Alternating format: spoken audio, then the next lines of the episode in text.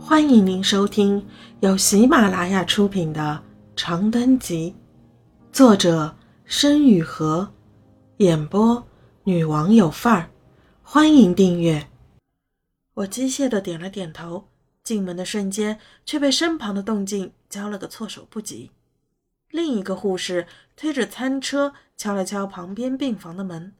进门的那一刹那，我听见他说：“十二病房。”感青，吃饭了。咔嚓一声，身后的门重重合上，世界重归寂静。我呆滞的僵了两秒，随即猛地转身，一把拉开房门，向左看去。十二病房门口的男孩有着熟悉的面孔，条纹发带竖起的刘海，宽大的运动夹克和看上去很柔软的灰色睡裤，给百青的气质。染上了一种很诡异的不协调感。他这个样子应该出现在晚风习习的大学校园操场上，手里在握着一瓶芬达，或者拎着一个荧光绿色的暖壶才对，而不是就这么猝不及防的哐当一声降落在新冠肺炎疑似患者的病房门外。我无声地瞪着他，他也慌乱地看着我，一时间尴尬如海啸般。席卷而过，直到送饭的护士不悦地敲了敲餐车：“干嘛呢？干嘛呢？十三号赶紧回病房。住院期间，除了送饭的时候，不要出病房。”我瞬间回神，心脏狂跳不止，小声道了个歉后，看也不看他，转身摔门而入。病房实在很小，一张单人床，一个马桶，对面一个洗手池和镜子。然后就没了。我小腿一软，脸朝下趴在病床上，直到闷得猛咳了，才起来，艰难地爬起来，坐在床沿发呆。他没有告诉我，最近几天的聊天记录连一点端倪都没有，除了消息回得慢了点。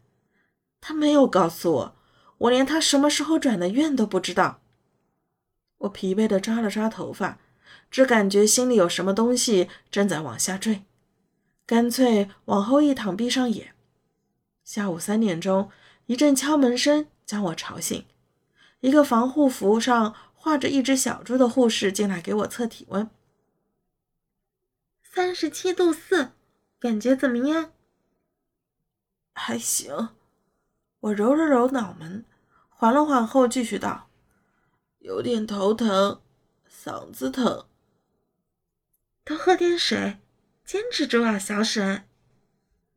我笑了笑，朝他点点头，目送着他出了病房，将门带上。手机响个不停，点开一看，全是未接来电和新消息。我想了想，先给爸爸回了个电话。喂，沈子英，什么情况？一下午了，一直不接电话。你发的微信说隔离了，是怎么回事？现在在哪儿呢？我急得要死。我在宣武医院，刚才睡着了。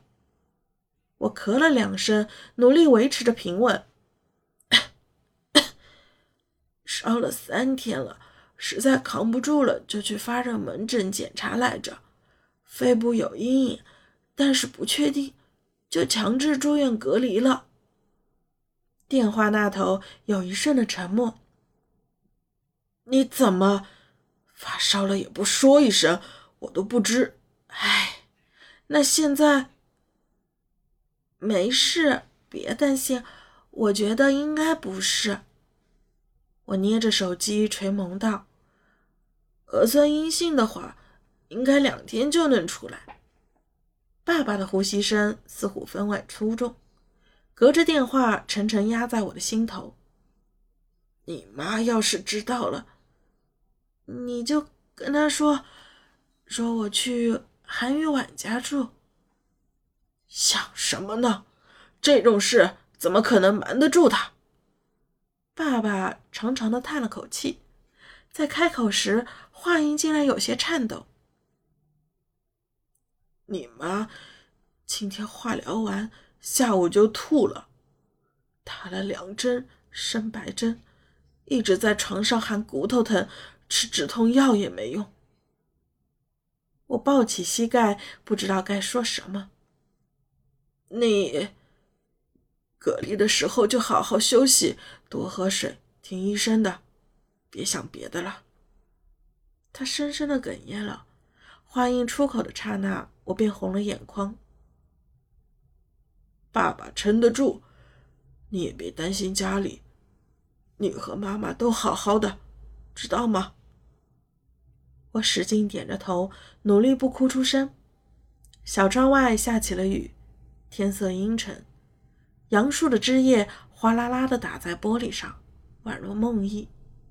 我挂断电话，靠在床头，闭着眼睛，深吸了两口气，随即点开微信，新消息一股脑儿的涌了进来。百青 BQ，对不起，我没告诉你我转院的事。我也是上午才过来，不想让你担心。你还好吗？也是发烧了被送进来的。别怕，毛豆豆，都不会有事的。我就在你隔壁。你还好吗？我错了，你注意身体。聊天记录翻着翻着，心头那团沉重的阴影就散去不少。我跟他计较什么呢？明明也是病人。明明是自己那么在乎的人。回州说：“刚才太累了，不小心睡着了。我没怪你，只是被吓到了。”摸摸头。我会好起来吗？百青会好起来吗？妈妈会好起来吗？细雨无声无息地拍打在窗棂上，并不打算回答我的问题。隔壁隐隐传来体征监护仪有节律的滴滴声，紫外灯一闪一闪的打在洗手台前的镜子上。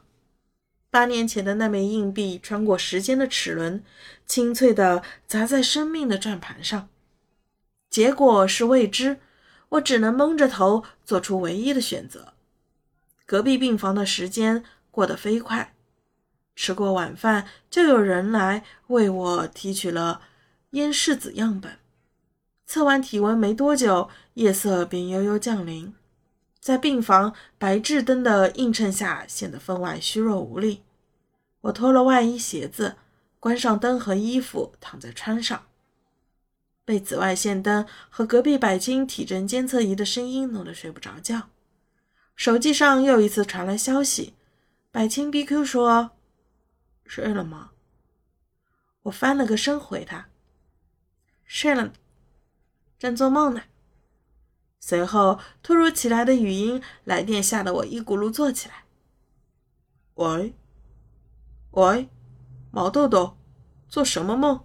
分享一下。